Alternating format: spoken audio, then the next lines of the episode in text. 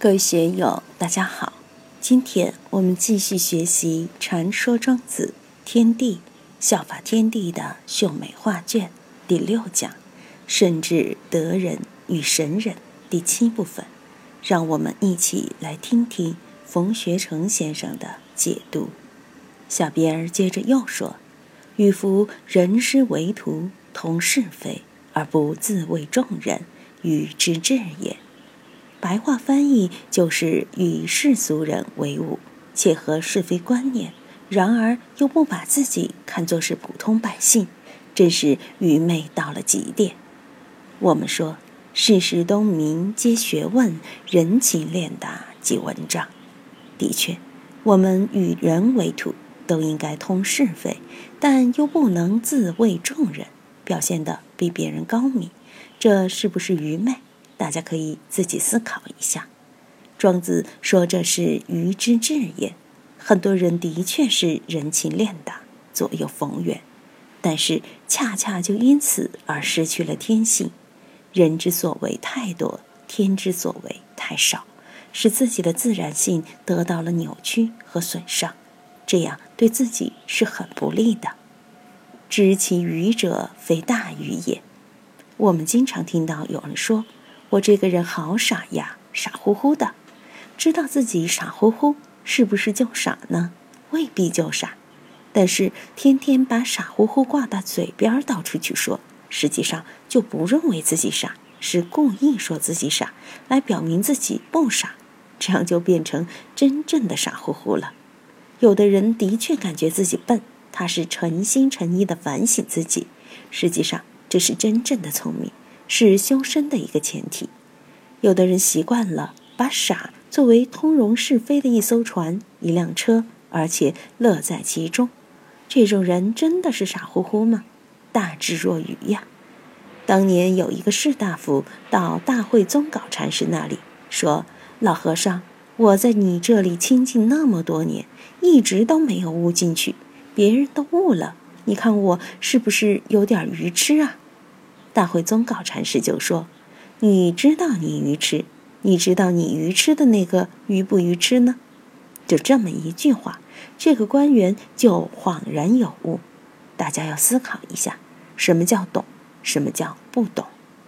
我给大家画一个彗星图，大家看后不能把它当成一种知识，否则就没有收获了。这个彗星线条的外边是未来，包括。未知未拥有，里边是已知已拥有的一切。时间是向前，虚线内就是现在的时间断面。通过这个图，就可以把我们的心理结构、时空结构全部包括在内。实际上，我们无时无刻不在生活在这个薄薄的时空断面里，永远都是这样，面对着一个过去，面对着一个未来。过去的都是已知的、已拥有的，未来的都是未知的、未拥有的。拿我们这一百年来说，永远都是未知、未拥有大于已知、已拥有。已知与拥有的，你要去回忆才能掌握它。你必须要通过现在这个时间断面去接触，一面接触过去，一面接触未来。我们要回忆、思考。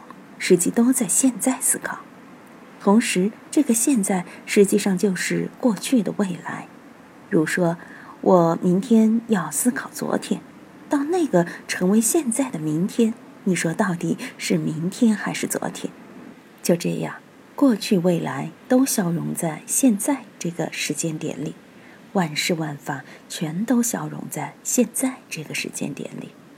所以，对过去、现在。未来的这种思考，大家想一下：你拥有的再多，就算有一百个亿，你面对着人类的真实财富，仍然还是无限小。一千年以后，比尔盖茨的财富又算什么呢？对不对？你说你是大博士、博导，全世界有多少个博士、博导呢？你又算什么？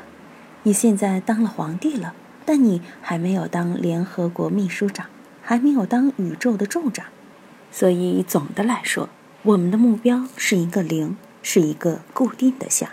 不论你怎么变，面对的未来、未知、未拥有，都是一个无限大；已知、已拥有的，永远都是一个无限小。你的知识等于零，就是这个样子。哪怕你是一个超级博士，也还是这个样子。你是要饭的，这个图表对你管用；你是亿万富翁，仍然对你管用。而且越是进入过去，基本上就进入无的状态了。已拥有时间发生以前，你有什么呢？所以时间越朝前面推，它就越来越细，细到无限小，乃至等于零。这个大未来的空间大得不得了，也是一个无。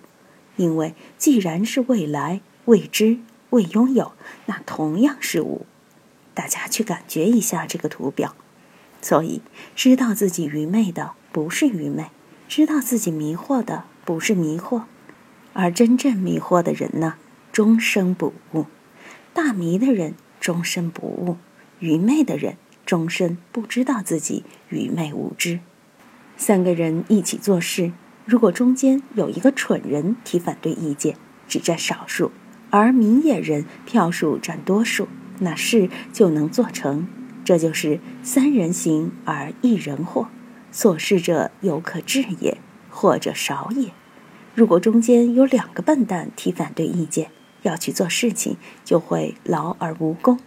为什么呢？蠢人占多数，占支配地位嘛。这也就是二人惑则劳而不治，或者甚也。所以庄子就感：而今也以天下惑，与虽有其想。不可得也，不亦悲乎？现在天下人全都迷惑不解，搞文化的人，包括在机关里的人，的确是这个样子。天下人都混在这里边。我虽然祈求鸣鹤在阴，其子贺之，但是其子不和，因其鸣也，求其有声，却没有人来响应你，没有人来帮助你，怎么办呢？这是一个很可悲的事实。历代王朝的后期，君昏臣庸，有没有明眼人呢？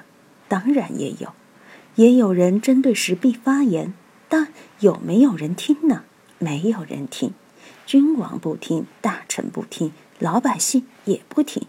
哪一朝不是处于这样一种现象之中？屈原投江，以死来谏，谁料理他？伍子胥也算是功高位显、权重的元老了，面对吴王夫差的虚骄心态，也是一点办法都没有，只得用自己的头颅打赌。我会看到十年后越人从此门进入姑苏城的，岳飞、于谦、袁崇焕，谁不是落个可悲的下场呢？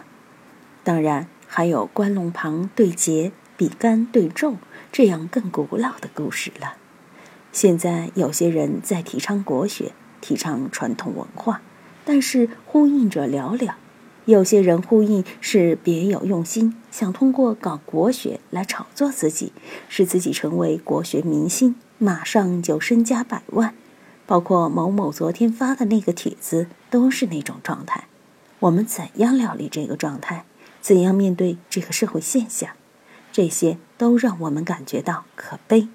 虽然可悲。我们还是要做我们该做的事情，我们也不能像屈原那么悲观，说什么“天下皆浊我独清，天下皆昏我独明”之类的，不去做这种悲叹。人世间也就这么一回事，人家昏我不昏嘛。有时候我们也可以和大家昏一下。今天就读到这里，欢迎大家在评论中分享所思所得。我是万万，我在成都龙江书院为您读书。